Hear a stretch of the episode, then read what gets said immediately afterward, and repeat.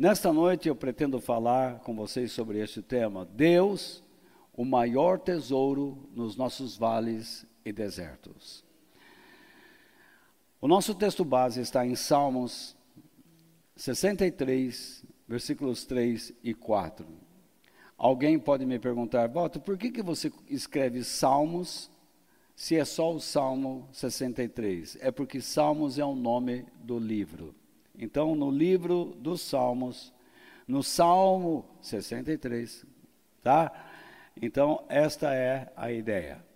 Lá está escrito o seguinte: O teu amor é melhor do que a própria vida, e por isso eu te louvarei.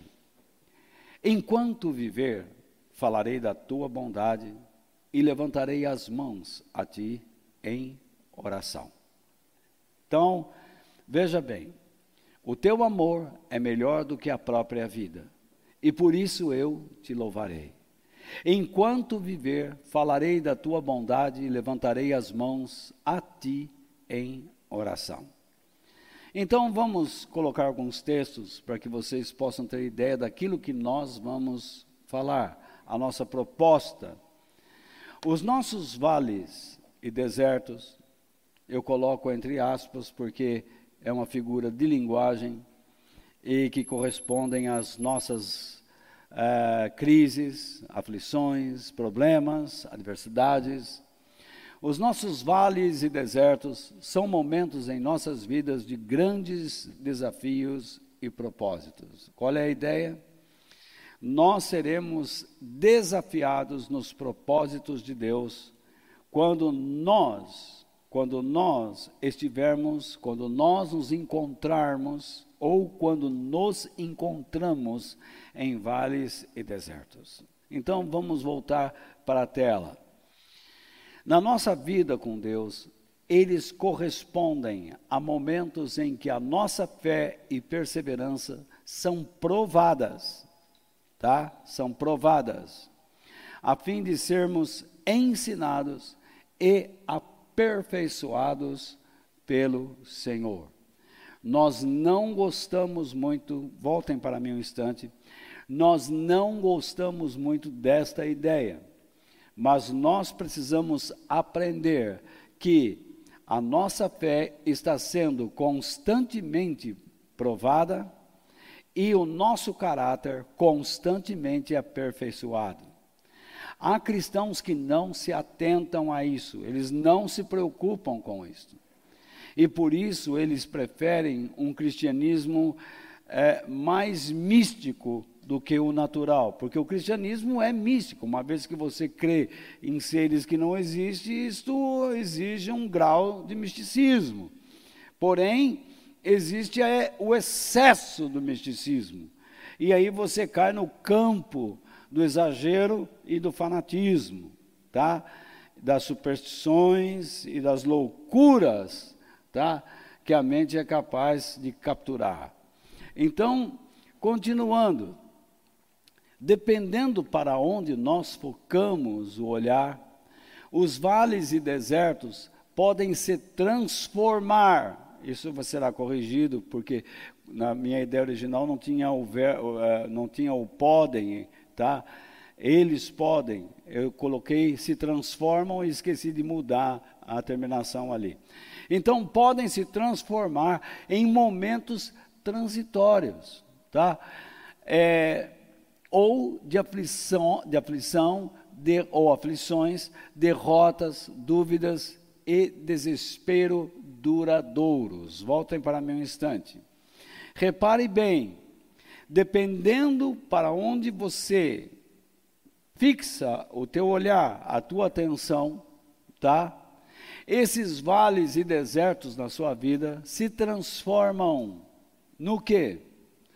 Em momentos transitórios, passageiros, tá? Você entende, poxa, eu estou passando uma adversidade.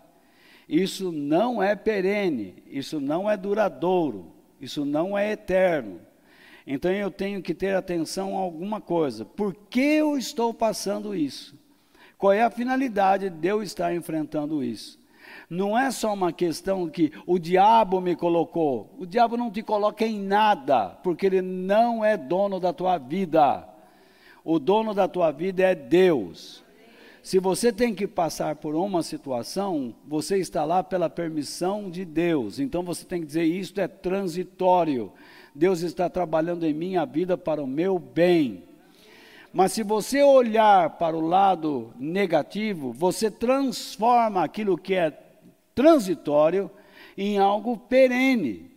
Então a sua aflição, como eu digo lá, as derrotas internas, dúvidas, desesperos, se transformam em situações ou sentimentos duradouros. Você não sai daquilo. Você entra num turbilhão e não sai mais daquilo. Você não consegue entender. Você, é, não, você, não, você não atinge uma abrangência maior. Você deixa de esperar uma compreensão e vive aquela amargura, aquela loucura aquele turbilhão interior, você não sai mais de dentro, você enlouquece. É isso que eu quero dizer. Você conhece pessoas assim, tá? E possivelmente muitos que estão aqui viveram momentos assim. Eu vivi momentos assim. Tá? Vamos voltar então para a tela. Vocês estão comigo ou não? Nos vales e desertos da vida, devemos optar, tá? Ou nós optaremos tanto pela amargura e o desânimo, como pela vida com Deus. Então você deve optar, é a tua escolha. Está voltando para mim, você vai optar. Você tem o dever de optar. Deus te dá a opção. Ou você me escolhe, diz ele, ou você vai escolher tá, as, a, as consequências da, da, da, da sua opção de foco. Então você vai optar por mim ou pelas mazelas. Deus não pode intervir, correto? O fato de você pedir oração na igreja, olhe bem o que eu vou dizer, porque eu vou mais fundo na experiência cristã, ou se diz ser cristã. O fato de você pedir orações na igreja pelos seus problemas não aliviam, não aliviam. Por quê? Porque o cristianismo não depende só de orações, mas depende de atitudes corretas. Se você não toma atitudes corretas, as orações, elas não têm eficácia. Correto? Não resolvem. Eu estava hoje chegando em São Paulo e ouvindo um pregador, e ele dizia: Deus não quer que você viva na desonra do sofrimento. Imagine você, um filho de Deus, vivendo dessa maneira. Agora eu vou estender a minha mão, dizia ele, e você vai crer, e todo o teu sofrimento, toda a desonra, eu mando embora. Simples assim? Desse jeito? Simples assim? Mas era assim que nós, ou muitos de nós, críamos. Era assim que eu também acreditava, que orando pelas pessoas, repreendendo todo esse tipo de problema, todo esse tipo de adversidade, negativismo, isso ia embora. Mas à medida que eu fui estudando a Bíblia, e à medida que eu fui sofrendo, fui procurando respostas. E penso que estou encontrando aos poucos, porque a Bíblia é um livro muito grande, infinito, infinito nas suas verdades. Há coisas que eu vou aprender durante a vida e coisas que eu jamais irei aprender. Há mais de 40 anos eu estudo este livro, eu medito nele. E a cada dia eu encontro alguma coisa nova para alimentar minha alma. Então, Tome muito cuidado. Ah, Walter, ore por mim, porque eu estou precisando da ajuda de Deus. Que bom, vou orar, claro que sim. Mas você trate de encontrar princípios que venham reger sua vida dentro da situação em que você está. Porque senão não adianta ficar orando por alguém que não percebe o que deve ser feito. Correto? Continuando então, todos os que andam com Deus por meio de Jesus Cristo, porque é o único meio de se andar com Deus é por meio de Jesus Cristo, terão que enfrentar seus vales e desertos pessoais, isto é, suas lutas entre a aflição e a derrota interior, entre as certezas e a falta de ânimo ou coragem. Voltem para mim, por favor. Vocês estão num silêncio assustador. Então veja lá, todo mundo que anda com Deus, vamos lá, todo mundo, toda gente, todos aqueles que querem andar com Deus por meio de Jesus, não tem escapatória. Vão ter que enfrentar uma luta crucial, tá? Entre a aflição, a aflição e a derrota interior, tá? Entre as incertezas e a falta de ânimo ou coragem. Então você vai ter que enfrentar essa, essa guerra toda hora, uma coisa ou outra, uma coisa ou outra. Ou você enfrenta a aflição, tá? Aquele espírito de derrota ou a vitória em Deus, mas lá no interior, entre as incertezas, perplexidades, dúvidas e o ânimo. Vamos lá de novo.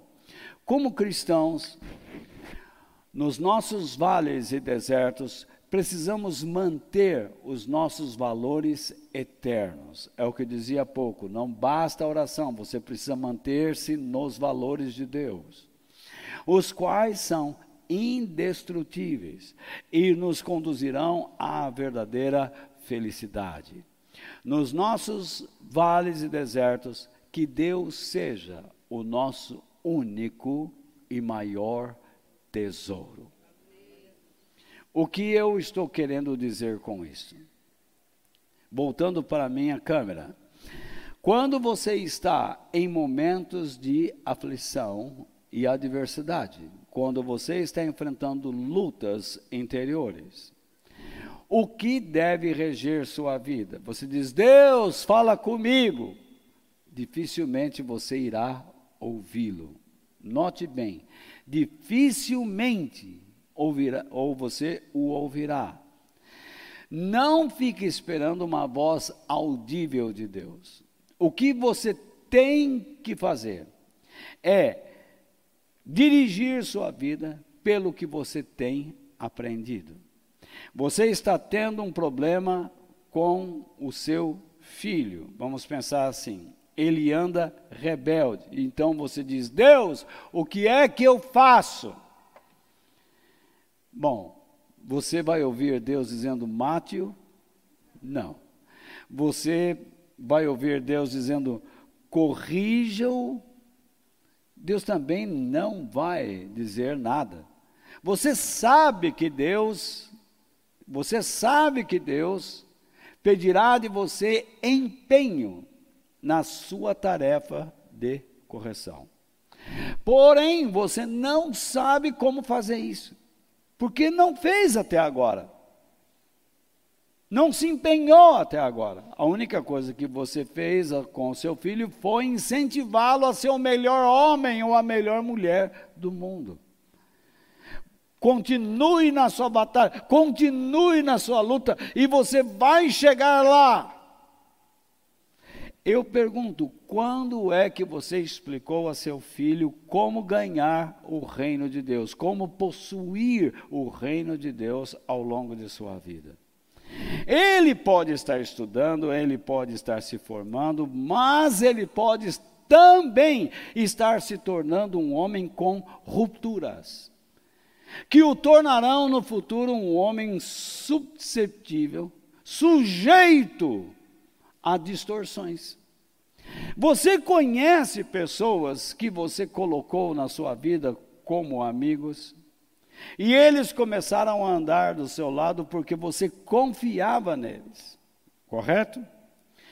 Porém, e de repente, eles começaram a mudar. Até aí, você entende que o ser humano, ele está sujeito a trovoadas e tempestades, não é? Mas veja lá, você coloca na sua empresa uma pessoa assim. Porque alguém diz, essa pessoa é de confiança. E de fato era de confiança. E então esta pessoa começa a roubar, enganar. Ou não é assim? E aí, quando você olha para essa pessoa, as perdas são enormes. Você teve prejuízo. E o que você vai fazer? Você vai conversar com essa pessoa, mas ela não pode deixar de ser punida. Não pode deixar. Ela precisa ser punida. Nós achamos que uma simples conversa e a pessoa dizer assim: me desculpe, eu errei. Ela não será punida, ou não deve ser punida. De alguma maneira, ela precisa ser punida. Deus irá punir essa pessoa. Em tempo oportuno, com certeza nós veremos a punição divina, a disciplina de Deus na vida dessa pessoa, porque Deus é justo. Deus está sempre trabalhando no caráter, tanto nosso como de todos os outros que nós conhecemos. Todo ser humano. Tudo que nós estamos vendo neste mundo é uma disciplina divina. Tudo que nós estamos assistindo. Até as escolhas erradas que as pessoas estão fazendo, Deus está permitindo que escolham, porque Deus irá discipliná-los logo lá na frente.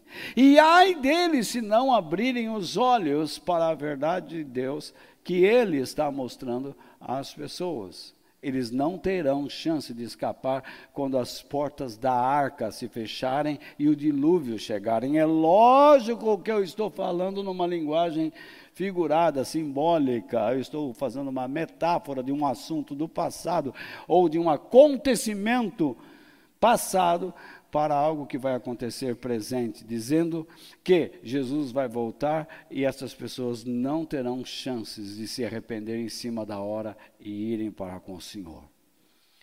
Quando nós lemos o nosso texto base, nós lemos as palavras de um homem que era rei, que foi rei, chamado Davi. E quando ele escreveu essas palavras, ele estava perambulando pelo deserto, não para fazer um retiro espiritual. Ele estava fugindo.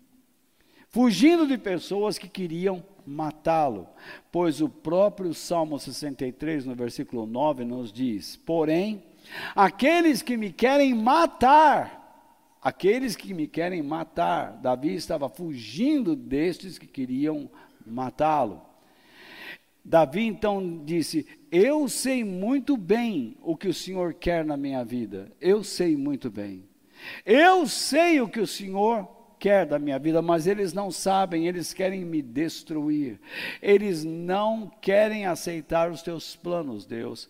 E por causa disso, por causa do egoísmo deles, por causa do, da, da, da, do espírito rebelde, tá? por causa de sua teimosia, eles descerão para o mundo dos mortos. Eles é que vão morrer. Eu sei que eu não.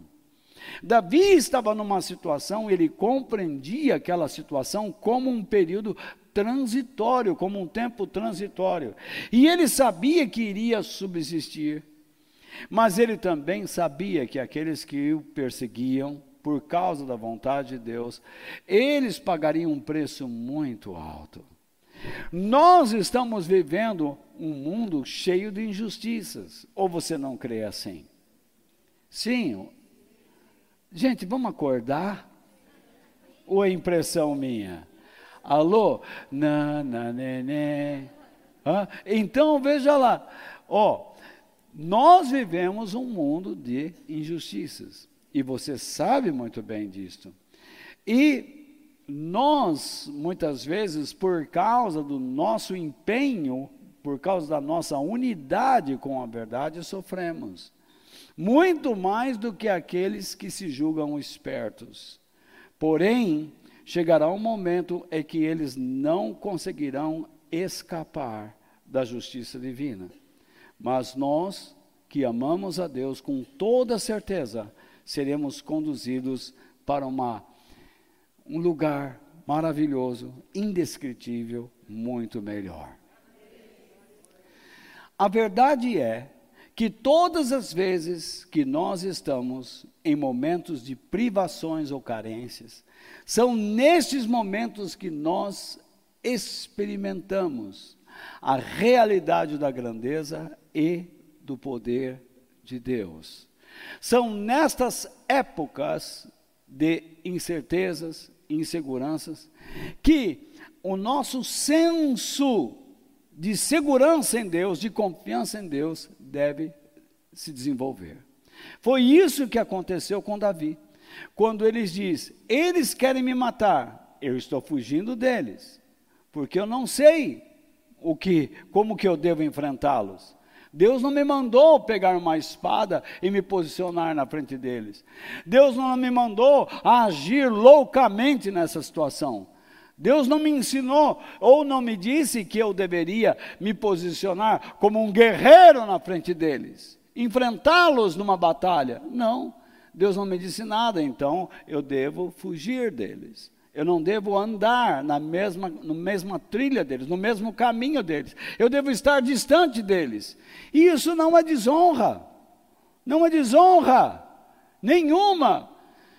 Nós não devemos andar com aqueles que não querem andar com Deus. E nós nem sempre temos que enfrentá-los. Tá? Optar por uma guerra muitas vezes é tolice. É tolice. Nós precisamos sempre optar pela vontade de Deus, pelo tempo de Deus, como eu ensinei vocês, tenho ensinado a vocês. E optar por fazer a vontade dele e ele vai estar guiando os nossos passos. Por isso, como primeiro princípio nessa noite, vales e desertos não significam a negação das grandes bênçãos divinas. Por que que eu quero dizer isto? Quando nós estamos perambulando em vales, Tá? Nós precisamos entender algo muito importante que não é compreendido por muitos cristãos. Veja lá. Nós entendemos que quando Deus nos dá prosperidade, dele estamos recebendo boas dádivas. Mas quando ele nos priva dela, ou da prosperidade terrena, né? Dizemos que não estamos sendo abençoados. Isto é um grande equívoco, até mesmo entre muitos cristãos. Que acontece entre muitos cristãos. Veja só, nós criamos uma filosofia de vida completamente torta nós declaramos: ah, quando então eu estou recebendo, comprando e vendendo, sendo aceito no emprego, aumento de salário, eu estou sendo abençoado. Mas quando eu não estou experimentando esse tipo de coisa, então parece que Deus está me negando algo, por alguma razão eu estou então é, numa condição injusta, eu estou desobedecendo, ah, ou então Deus não está cuidando de mim, Deus está cuidando de outro e menos de mim. Já isso já passou pela sua mente? Sim ou não? Quantos já tiveram esse tipo de raciocínio? Eu já tive. Meu raciocínio era assim. Eu fui aprend... eu, eu aprendi a pensar dessa maneira. Mas como isso é errado. Como isso nos conduz à derrota? Como isso nos conduz ao desespero? Vou dizer de novo, pessoal, cuidado com a ideia de que quando você recebe dinheiro, aumento no caso, quando você compra algo que você queria, então você diz: Eu estou sendo abençoado. Cuidado, porque eu vou usar uma expressão muito popular. Muitas vezes o tiro sai pela culatra. Você pensa que está fazendo ou sendo abençoado por Deus, porque você está comprando, saindo das adversidades, você está crescendo financeiramente e você está caindo numa armadilha sem fundo, num poço sem fundo. Você só está pensando em coisas materiais e o seu caráter não está se desenvolvendo, crescendo para a glória de Deus. Muitas vezes, tá? Muitas vezes, quando Deus nos priva daquilo que nós chamamos de boas dádivas, de grandes bênçãos, e permite que nós nos encontremos em vales e desertos, tá? Isso não quer dizer que Ele está nos negando suas grandes bênçãos, isso não é verdade. Muitas vezes Deus está trabalhando, nos aperfeiçoando e nos preparando para grandes bênçãos futuras nesses vales, nesses desertos. E se Ele precisa usar esses momentos que nos entristecem para nos preparar, para nos preparar para situações melhores no futuro, é isto que Ele fará. Se você é um pai honesto, uma mãe honesta, é isso que você faz também com os seus filhos. Você deixa, tá? Você deixa de abrir as grandes fontes no presente para que eles possam se preocupar com coisas maiores no futuro. Serem mais responsáveis a verdade é que nós descobrimos como Deus é esplendoroso e precioso quando nós nos encontramos em situações de carência ou de privações. Isso está claramente exposto no Salmo 119, versículo 71, 72. Depois vocês poderão ler isto em casa, com calma. Eu pergunto a vocês: de onde vêm tantos testemunhos de vitórias, de bênçãos, se não de pessoas que experimentaram a carência e a privação? Que testemunho de vitória você pode dar quando você está vivendo bem, você tem bem-estar, você está comprando e vendendo, mas testemunho de vitória é quando você vence uma guerra, primeiro contra si mesmo e depois contra tudo aquilo que estava querendo te destruir. Você aparece perante pessoas e declara: Olha, como Deus me ajudou nesta situação. Eu estava num vale escuro, eu estava entre as sombras ou mergulhado nas sombras da morte, mas Deus se tornou a minha luz naquela situação e me conduziu, dirigiu meus passos e eu saí de lá. Eu estou aqui são e salvo para a glória de Deus. Veja que vales e desertos indicam o poder e a glória da prosperidade futura, para a qual estamos sendo preparados. A razão de Deus estar permitindo que você passe por momentos de aflições, desesperos, tá? É porque Deus está preparando sua alma para situações futuras. E uma delas, a maior delas, é a eternidade. Os princípios da eternidade devem reger sua vida no presente para que você não a perca. Assim, ou do mesmo modo, os princípios bíblicos que o conduzem à eternidade devem reger sua mente, encher você de vontade, para que você experimente momentos grandiosos ainda aqui nesta terra, para a glória de Deus. Tome muito cuidado. Cuidado. Não deixe de ser a pessoa que você estava sendo por causa da prosperidade terrena que está chegando às suas mãos. Não mude o seu caráter, não mude o seu, a sua personalidade. Veja, eu ingressei, me permitam falar de mim, irmãos, e vou falar com modéstia, mas tento lhes dar algum exemplo.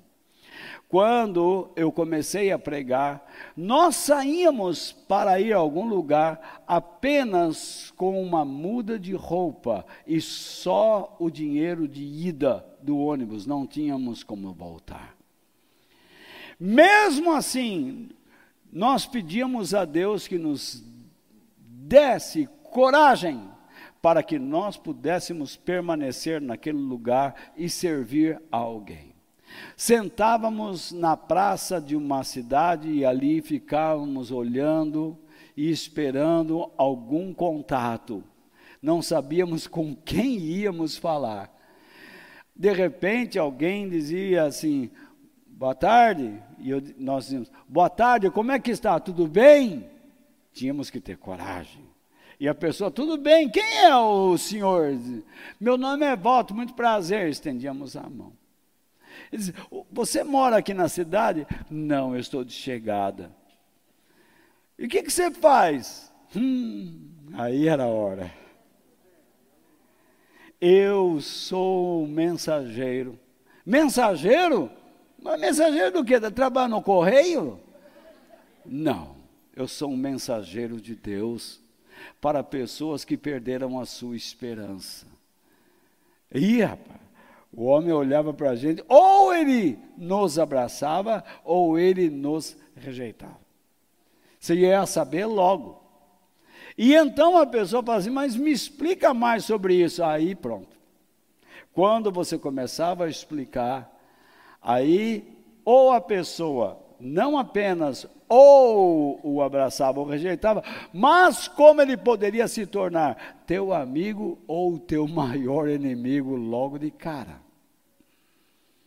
Sabia disso? E então, quando ele aceitava aquela mensagem, ele já convidava você para tomar café, porque naqueles tempos era outra coisa, né? Então você entrava na casa da pessoa, você é, já jantava e dava graças a Deus que ali tinha uma coisa para encher a, a tua barriga, né, teu estômago. Aí então você pregava a palavra de Deus para os familiares. E o que, que acontecia? Eu não dizia nada, eu não tenho onde dormir, não tenho, eu não tenho onde morar. É por isso que eu moro na areia, não tinha nada que explicar essas coisas. Então, você falava para ele das coisas de Deus e dizia: "Bom, agora então eu vou embora". E ele dizia: "Onde você mora?"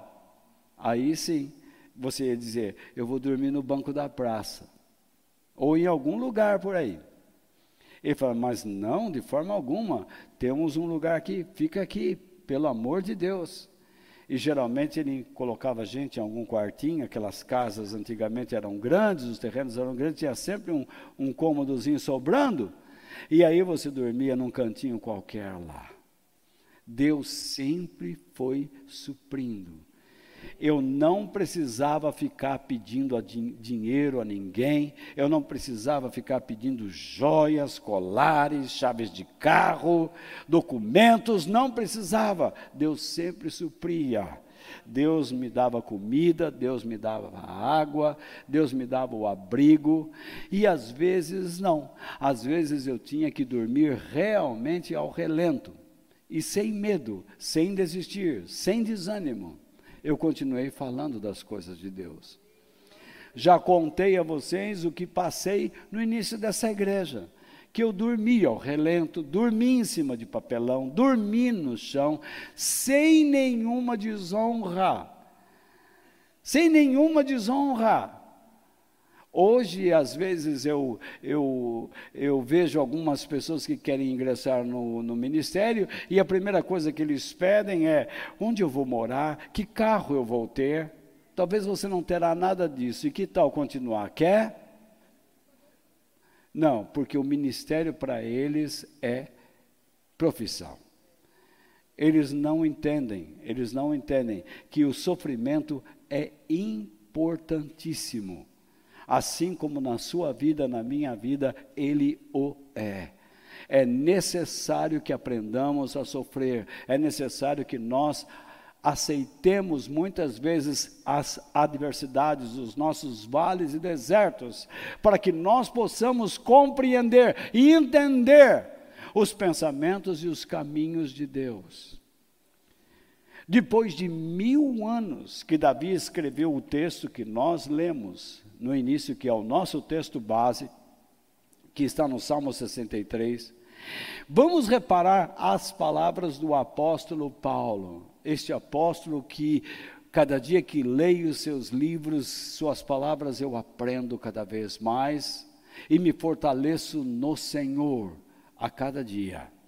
Ele escreveu em 2 Coríntios, capítulo 4, versículos 16 ao 18, o seguinte: Por isso, por alguma razão que está lá no contexto, nunca ficamos desanimados. Olha só, nunca ficamos desanimados. Mesmo que o nosso corpo vá se gastando, o nosso espírito vai se renovando como? Dia a dia. Eu não sei o que você está passando. Eu não sei qual é a sua adversidade. Mas eu sei que você tem o mesmo Deus que eu tenho. Você crê no mesmo Deus que eu, que eu creio. Você sofre a mesma intervenção divina que eu sofro. Você tem mes as mesmas ações de Deus que eu tenho. Por isso, por isso, voltando à tela, nunca ficamos desanimados. Mesmo que o nosso corpo vá se desgastando, o nosso espírito, o nosso interior, vai se renovando dia a dia. E então Paulo diz: essa pequena e passageira, o que significa pequena e passageira? Se a coisa era grande, tá? Para ele dizer: nós não vamos desanimar, hein? Então isso significa que não era uma coisa pequena aos olhos humanos. Mas quando, lembre, dependendo do seu foco, dependendo da sua atenção, tá? Você então dá volume um volume maior ou menor, dependendo da sua fé. E isso não quer dizer que quando você tem fé, aquilo sai da sua frente, não. Ou você dará proporções, você dará tamanho, de acordo com a sua fé, aquilo que está na sua frente, que lhe serve como impedimento, como pedra de tropeço. Dá para entender o que eu estou dizendo ou não? Vamos voltar lá para o nosso texto. Essa pequena e passageira aflição que sofremos vai nos trazer uma glória enorme e eterna, muito maior do que o sofrimento. Preste atenção no texto aqui. Mantenha a tela, por gentileza, queridos. Essa pequena e passageira transitória aflição que sofremos, vai nos trazer uma glória enorme e eterna. Mantendo ainda a tela e vocês olhando para ela, repare bem, quando nós estamos olhando para um problema, qual é o tamanho que damos a ele? Maior que a nossa fé. Portanto, ele se torna maior do que aquilo que poderemos receber no futuro. Então a sua fé não é saudável. Aquele que tem uma fé saudável é capaz de diminuir o tamanho do seu problema presente por causa de algo que ele irá receber no futuro. E ele então, veja bem, agora venha para a minha câmera. a proporção presente se torna menor em relação ao que Deus irá lhe dar lá na frente. Se a sua fé é verdadeira, a fé sempre irá trabalhar nesse sentido, ela irá diminuir aquilo que você está enfrentando agora em relação ao que você experimentará lá na frente. Muitas vezes eu me encontro numa situação física complicada devido aos problemas que eu tive que enfrentar. E acredito que você, à medida que envelhece, meu pai. Muitas vezes nós estamos na fase do da, da, da junta, né? junta tudo e joga fora. Então veja bem, você está numa situação limitada. Porém, não despreze a sua condição agora. Não comece a dizer, como às vezes nós dizemos, todos dizendo: ah, se eu tivesse saúde eu faria muito mais. Claro que sim, mas você pode transformar a sua condição em um impedimento e se transformar em algo amargo que o impedirá de fazer ou de realizar a vontade de Deus, de expressar a sua grandeza. A condição que Deus colocou você agora não deve impedir você de olhar para aquela coisa indescritível. Eu digo coisa porque eu não sei como explicar, mas aquela, aquela, aquele momento indescritível e maravilhoso que Deus lhe dará lá na frente. Não há como comparar o presente com aquilo que Deus já lhe preparou. Não há.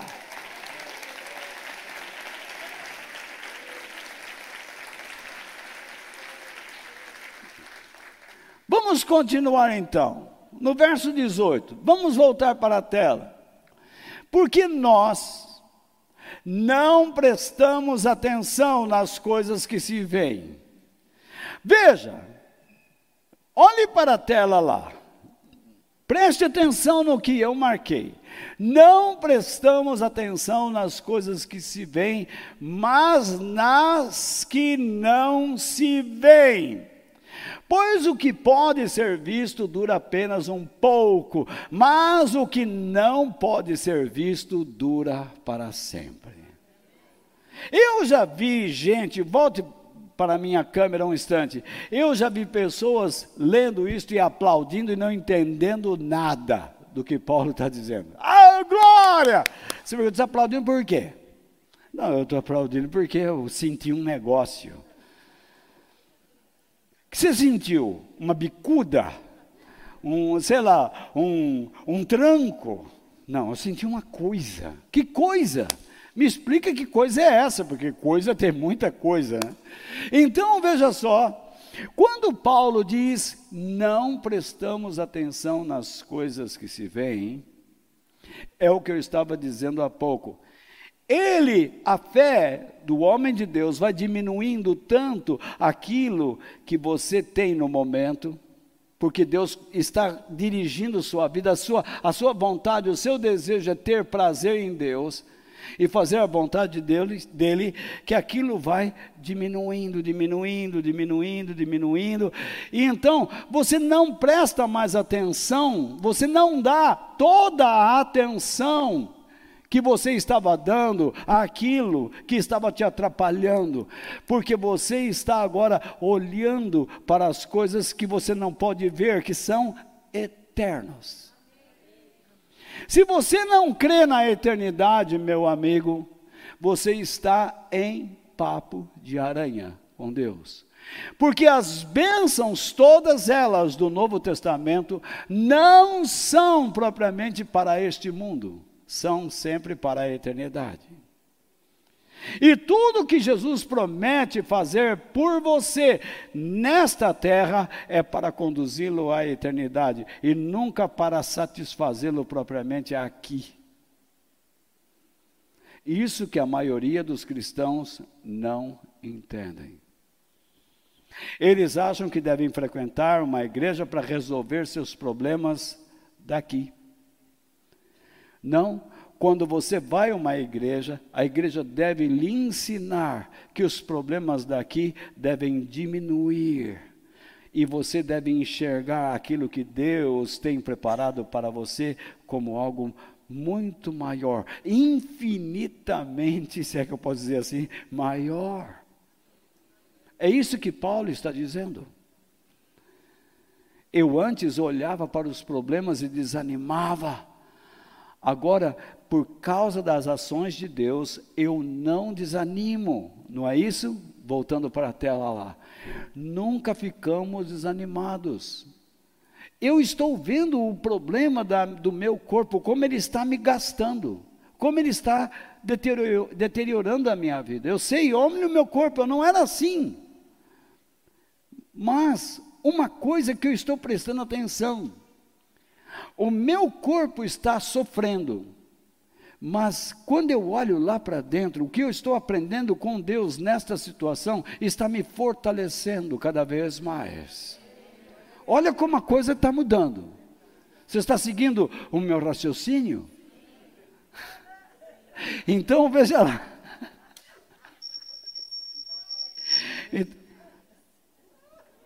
Então veja bem. Aí ele chega ao ponto. Esta pequena e transitória aflição, ele diminuiu. Ele não está dando atenção àquilo ele vai dar atenção a outra coisa. Vamos voltar lá. Essa pequena e passageira aflição que sofremos vai nos trazer o quê? Uma glória, um esplendor, uma grandeza enorme. Grandeza enorme é, é, é bom. Mas tudo bem, grandeza enorme e eterna, muito maior do que o sofrimento. Continuando na tela. Porque, pela razão de nós não estarmos prestando atenção nas coisas que se veem, mas nas que não se veem. Volta para mim, quase que eu falo, volta para mim. Então, como é que você está se vendo no momento em que está? A razão de você estar depressivo, se arrastando, é porque você está prestando mais atenção naquilo que não deveria prestar. Só isso. Você está volumando, você está fazendo com que algo cresça demais. E isso está deixando você apavorado. Eu sei que nós vivemos num período epidêmico, mas isso não me apavora. Em nenhum momento. Não me apavora. Eu vou pegar esse trem aí? Talvez vou. Vou morrer com ele? Não sei, pode ser. E aí eu sei que alguns dizem assim, tá vendo? Desafiou, desafiou. Ah, você, você é um bocó mesmo, né? Tem jeito, né? É uma tranqueira, vai. sai da minha frente, vai. Então, veja bem, eu não tenho medo. Por quê? Isso tudo que o mundo está aí se arrastando e politizando, tá? Mentindo, falando verdades, criando narrativas, histórias falsas. Outro dia pegaram um lá que queria processar, prender o cara que estava sem máscara. Ele estava numa festa, dançando junto com outros deputados, senadores, numa festa, dançando. Até com o boi, o boi, boi bumbá, que quer. É? Estava lá. Uma vergonha, é uma vergonha. Esses caras tinham que ir para a cadeia. estamos salvando vidas. Salvando vidas, coisa nenhuma. Nós estamos numa guerra de valores morais terrível. E nós precisamos orar muito. Mas isso tudo está nas mãos de Deus. Se você não confiar em Deus, você está frito, meu amigo. Você fica dentro só das notícias que te interessam, você não varre o mundo, você não descobre outras sujeiras.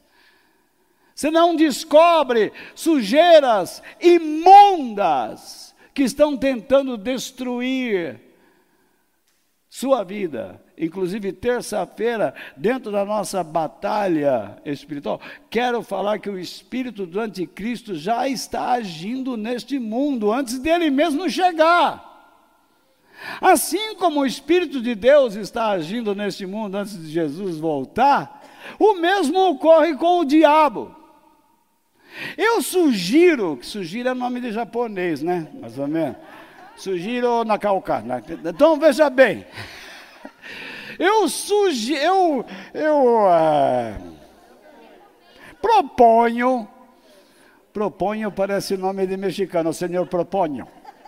Então, veja bem, eu peço, peço que vocês assistam os vídeos de terça, recap, recapitulem é? Vão lá e assistam devagarinho, porque ali tem muita coisa importante acontecendo lá, sendo exposta lá. Dá uma olhada, dá uma olhada, tá? Bom, então vamos voltar aqui às palavras de Paulo. Como é que você está olhando? Você está avolumando algo que deveria estar se apequenando? Você está segurando alguma coisa que deveria ser transitória?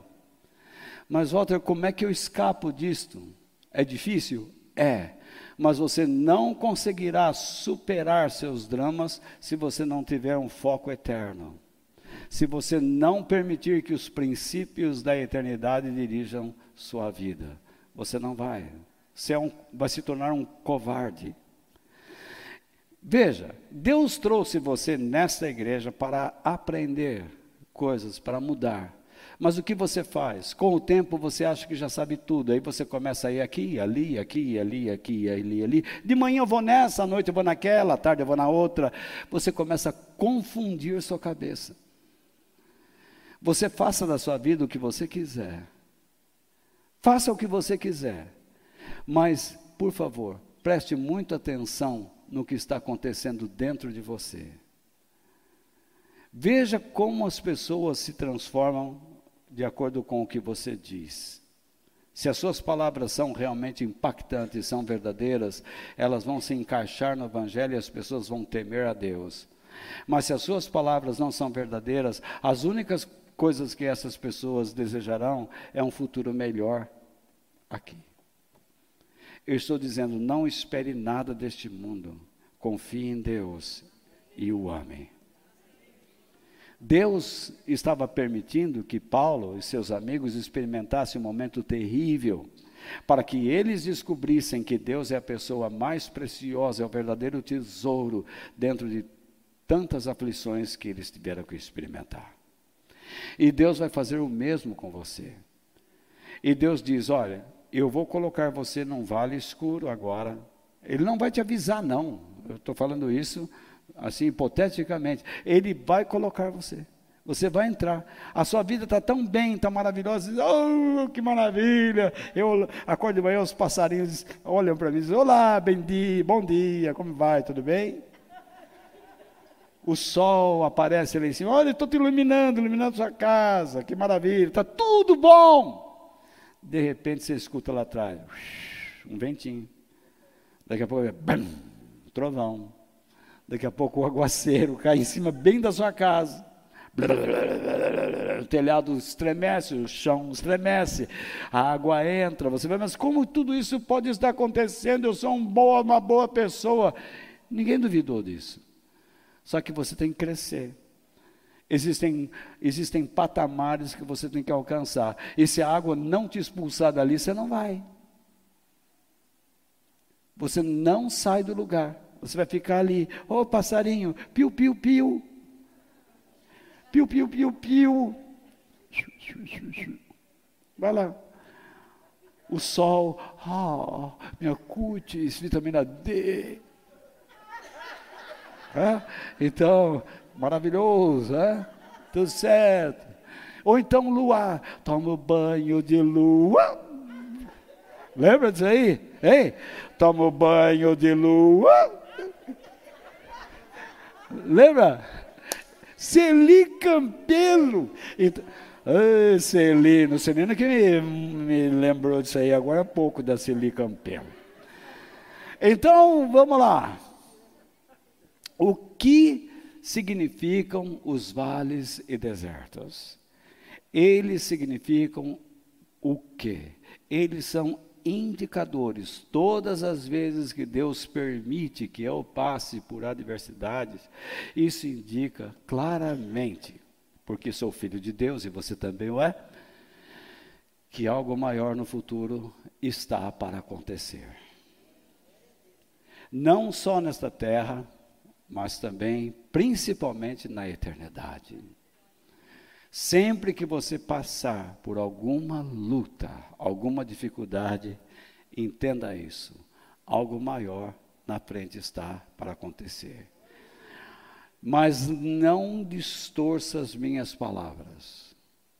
Ah, então estou passando por uma luta, então quer dizer que Deus lá na frente vai me dar dinheiro, né? Não, Ele vai te dar caráter caráter, não é dinheiro não. Ah, então não vale a pena. Problema teu, meu amigo. Você, quer seguir, seguir Deus para quê? Para que Ele te resolva problemas financeiros? Você tem que aprender como controlar finanças, você tem que aprender como gastar, você tem que aprender como ajudar, como dar a Deus o que é de Deus, e não roubar, e não ser ganancioso, avarento, materialista. Você tem que saber como lidar com as coisas. Ah, eu, quero namorar. Tá bom, você tem que se aprender quais são os princípios do namoro, do casamento. Enfim, tudo na vida tem princípios. Se você está tendo um problema agora com o seu relacionamento conjugal, tá? Isso indica o quê? Que Deus está preparando você para um momento glorioso lá na frente. Ah, vai ter paz? Não, não, não, não é que vai ter paz vai ter uma construção a partir de agora que você e a sua esposa, você e seu esposo irão crescer e irão servir a Deus lá na frente com um caráter novo. Isso pode produzir uma paz momentânea, porque tudo nesta vida é transitório. Nada é perene. Tudo que é perene está lá na eternidade. Tudo que Deus faz de grandioso aqui é um prenúncio do que ele fará lá na eternidade. Tudo que você sofre aqui é um prenúncio do que você não terá lá na eternidade. Deu para entender? Sim ou não? Sim ou não? Muito bem. Então vamos seguir. Para nós terminarmos, digam graças a Deus. Então, o sofrimento, veja bem, o sofrimento não deveria ser parte da vida humana, mas foi o pecado que o gerou. Isso todos nós sabemos. O pecado produziu uma luta entre o prazer carnal e a vida de alegria com Deus. Você opta por um ou opta por outro. Dessa guerra nós não podemos escapar. Mas, apesar de ela gerar inquietações aos que se unem à verdade divina, e quantas não? Essas lutas são momentâneas e estão nos preparando para algo maravilhoso e indescritível que iremos experimentar. É o que eu expliquei há pouco, e este é o sentido das palavras de Paulo. E essa pequena e passageira aflição que sofremos vai nos trazer, o verbo trazer aqui tem a ideia de, está nos preparando, produzindo, realizando uma glória enorme, eterna, muito maior do que o sofrimento que estamos experimentando. É esta a ideia. Aquilo que você passa, se você não tiver foco na eternidade, você dá proporções enormes e não conserta o seu caráter. Deus, pelo amor de Deus, pare com esta ideia de que você vai receber tudo o que quer por meio de alguém que vai orar por você. Para com isso. A oração é como um bombardeio aéreo. Ela não toma conta do terreno. A infantaria tem que entrar e tomar posse da área. Vamos orar porque a oração vai resolver tudo. Mentira. A oração ela é eficaz, mas ela não vai resolver tudo, porque você precisa obedecer.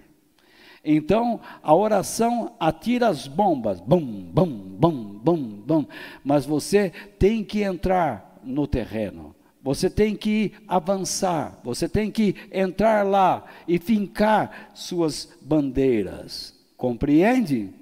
Soldados de Deus.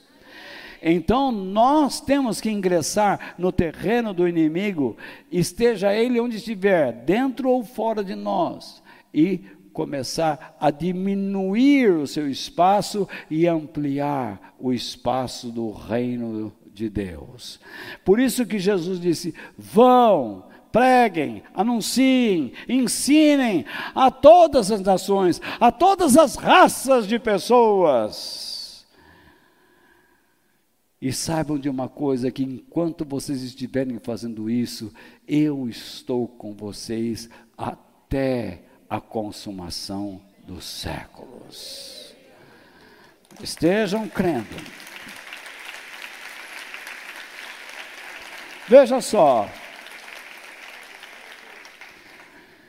O apóstolo Paulo era sabedor do que Jesus ensinava aos seus discípulos, que Jesus tinha um ensinamento assim: aqueles que sofrerem por amor de mim e por causa das minhas instruções, que forem perseverantes e obedientes, receberão cem vezes mais. Se você tinha um amigo e perdeu o amigo por causa do, da verdade, você receberá cem vezes mais. Você terá na eternidade cem vezes mais mães, pais, irmãos, amigos do que aqui. Jesus sempre nos ensinou a olhar para lá mas por que os pastores, por que nós começamos a dizer para as pessoas olharem só para baixo?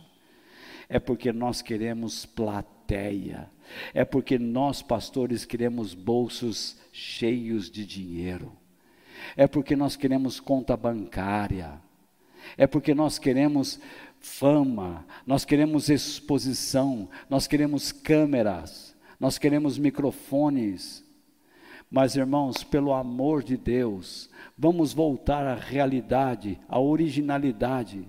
O que nós queremos não deve ser estas coisas. Se Deus permitir que as tenhamos, nós as teremos, mas o que nós realmente desejamos é outra coisa, muito maior. Nós queremos estar na presença de Deus na eternidade para todo o sempre. Paulo entendeu isso. Ele diz: Eu considero tudo o que eu aprendi, eu considero o meu passado como lixo para ter a presença de Deus, para conhecer a Cristo e estar com Ele eternamente. Isso nos leva então ao último ponto. O Evangelho bíblico ensina sobre a prosperidade, mas a eterna, que é melhor do que a própria vida. A recompensa que Davi mais desejava era conhecer a vontade de Deus e viver com Ele. Vamos ver dois textos. Olha só, primeiro, Salmo 27, 4. A Deus o Senhor pedi uma coisa, uma coisa. E o que eu quero é só isto: que Ele me deixe viver na Sua casa todos os dias da minha vida, para sentir maravilhado a Sua bondade e pedir o que? A Sua orientação. Isso é uma coisa para a terra. Você precisa ter a orientação de Deus para conduzir seu casamento, seus, a educação dos seus filhos, a, o seu trabalho, o seu dinheiro, tantas coisas, a sua vida na igreja. Você precisa da orientação de Deus para você ser uma pessoa bem-sucedida. Mas ele diz ainda, no Salmo 23, verso 6: Certamente a tua bondade e o teu amor ficarão comigo enquanto eu viver. E na tua casa, Senhor, morarei todos os dias da minha vida. Repare que aqui, a palavra de Deus, aqui, na, através da boca de Davi, é coisas direcionadas para a eternidade. O versículo anterior fala sobre a importância de Deus na vida da terra, e aqui a importância de ter Deus na eternidade. Era essa condição de mente e de alma de Davi que o fazia resistir às adversidades. Fazia não apenas resistir, mas ele sobrepujava a si próprio e todas as situações, ele diminuía as situações. A pior coisa do mundo é, é você ver cristãos o tempo todo choramingando. Ai Deus, ora por mim, ô irmã, ora por mim. Ele se prepara para chorar. Ele diz: Bom, deixa eu ligar para a irmã Maria. Esse é o choro número 5. É melhor pegar o 7. Aí está bom. Ô irmã Maria. O que, que foi? Eu estou muito ruim. Tem gente que se prepara para chorar. É hora de você mudar sua conduta. Eu sei que nós podemos chorar. O nosso choro muitas vezes pode durar a noite inteira, mas a alegria vem pelo amanhecer, quando você descobre o tamanho do teu Deus em relação àquilo que você está enfrentando. Será que eu estou falando alguma bobagem? Davi estava naquele deserto árido, ele estava cansado. E o deserto também cansado pela exposição ao sol. Os inimigos estavam beliscando os seus calcanhares para matá-lo. Mas Davi diz: o amor constante de Deus é o meu maior recurso, é o meu maior tesouro. O que você está fazendo da sua vida? Era assim que Davi sobrepujava os seus problemas, e é assim que você tem que sobrepujar, é assim que eu tenho que sobrepujar. Davi aprendeu que o seu maior tesouro era Deus, nos seus vales e desertos, nas suas perambulações, até mesmo quando tinha que fugir daqueles que queriam matá-lo. Ele sabia que estava sendo guiado por Deus, preparado por Deus, para uma vida incomparável, de riquezas e glórias eternas. Davi sabia e conhecia onde estava o seu tesouro, o seu coração. As palavras de Davi, de Paulo e de tantos outros que já passaram por esta vida ensinaram a tantas gerações essas coisas e que o verdadeiro evangelho, ele realmente é de prosperidade, mas com as bênçãos eternas. Deus quer te dar dinheiro. Sim, Ele te dá dinheiro para você subsistir. Alguns Deus torna milionário, outros ricos, outros mais pobres, outros passam com grandes dificuldades. Como é que você acha que vive um irmão na Nigéria? sendo perseguido por aqueles fanáticos. Na China, que muitos brasileiros e políticos exaltam. Como é que vive lá? Templos sendo queimados, cruzes sendo trocadas, Como é que você acha que vão viver os cristãos agora lá no Afeganistão? No Irã? Na Venezuela? Em Cuba? Como é que eles vivem? Que Deus possa abençoar a vida deles, que eles não desanimem, mas que Deus abra os nossos olhos, nós que estamos aqui ainda com um restinho de liberdade, porque Deus está nos dando esta liberdade de podermos pregar, anunciar, falar, termos esta porta aberta. Se pela internet, nem sei se depois do que eu falei, se eles vão cortar isso. Quero que se dane. Esses irmãos que ficam assistindo em casa, que saia de casa e vem para cá.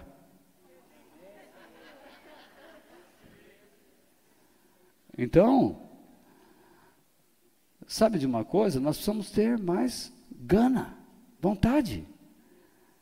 Que todos nós possamos replicar as palavras de Davi, de Paulo, de tantos outros. Mas como nós lemos de Davi, Vamos terminar com ela. O teu amor é melhor do que a própria vida. E por isso, por isso, porque ele é melhor do que a própria vida, eu te louvarei. O louvor verdadeiro é quando você se encontra com um Deus que é maior do que você e do que tudo. Eu estou cansado de ver gente que, vamos louvar, vamos louvar, agora é hora de cantar. Mas quando sai daqui, ouvida desgraçada. Ô, oh, sua mulher, é comida, você vê batata de novo? Batata. Todo dia batata.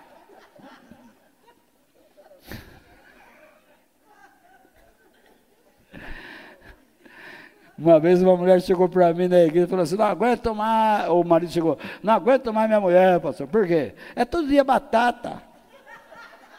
É sopa de batata, é purê de batata, é batata frita, é batata cozida. Não aguento mais batata com salsinha, batata com cebolinha.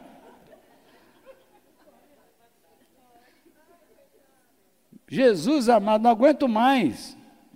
Todo dia comendo batata, batata, batata, batata. A mulher não sabe fazer um feijão, não sabe fazer.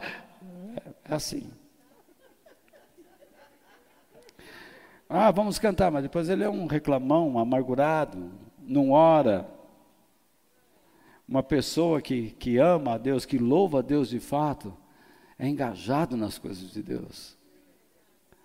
Deus cresce tanto na vida dele. Isso é o louvor verdadeiro. E aí então, ele não apenas diz algo para Deus. Veja, o teu amor é maior que a vida, e eu então vou dizer tudo o que eu tenho que dizer para o Senhor, mas tem outra coisa. Eu também vou tenho algo para dizer para a terra.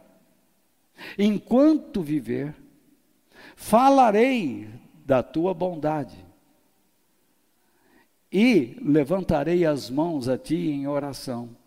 Ele diz: Senhor, eu vou falar às pessoas da tua bondade e elas me verão reconhecendo o Senhor. Quando você levanta as mãos para os céus, significa o que? Rendição. Quando o cara chega, você está andando na rua, você fala, a casa caiu, parceiro. Ou não é assim? A casa caiu, vai passar, vai passar, vai passar. Aí você fala assim: o que, que você quer? A carteira está aqui. É, o que, que você quer? O que você quer mais? Celular? Está aqui. Não faça nada comigo, não. A casa caiu, a casa caiu. Mas quando você está diante de Deus e você levanta as mãos, o que, que é isso? Você está dizendo, Senhor,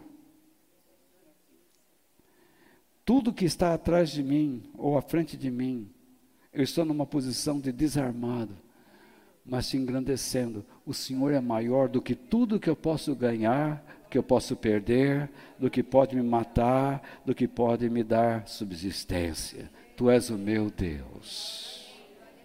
É isso que significa. Você está se rendendo, você está dizendo que Ele é maior do que tudo. Então, você fala para Deus algo, para o mundo algo, e permite que o mundo veja que você crê nele. Não se esconda e não oculte a sua fé em momento algum. O evangelho bíblico e cristão é o da prosperidade.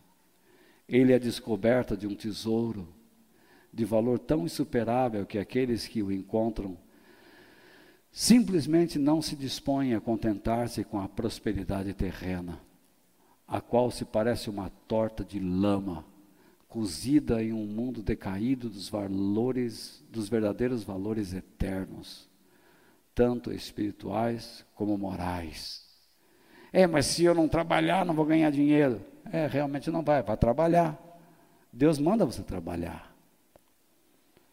Mas não pense que você tem o que tem por causa do teu trabalho. Porque o dia que Deus quiser tirar tudo da tua mão, Ele tira.